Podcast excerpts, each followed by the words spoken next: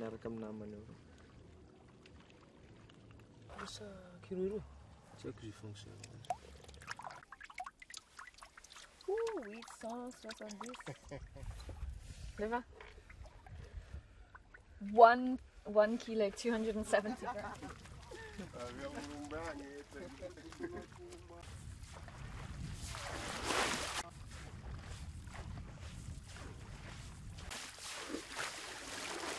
And it's been very, very overfished in most of its territories around the world.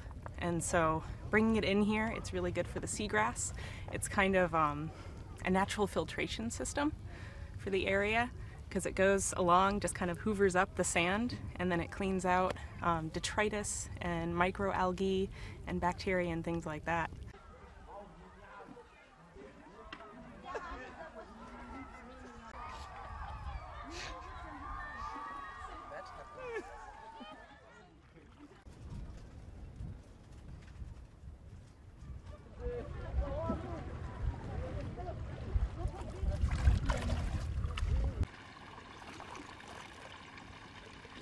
30 30.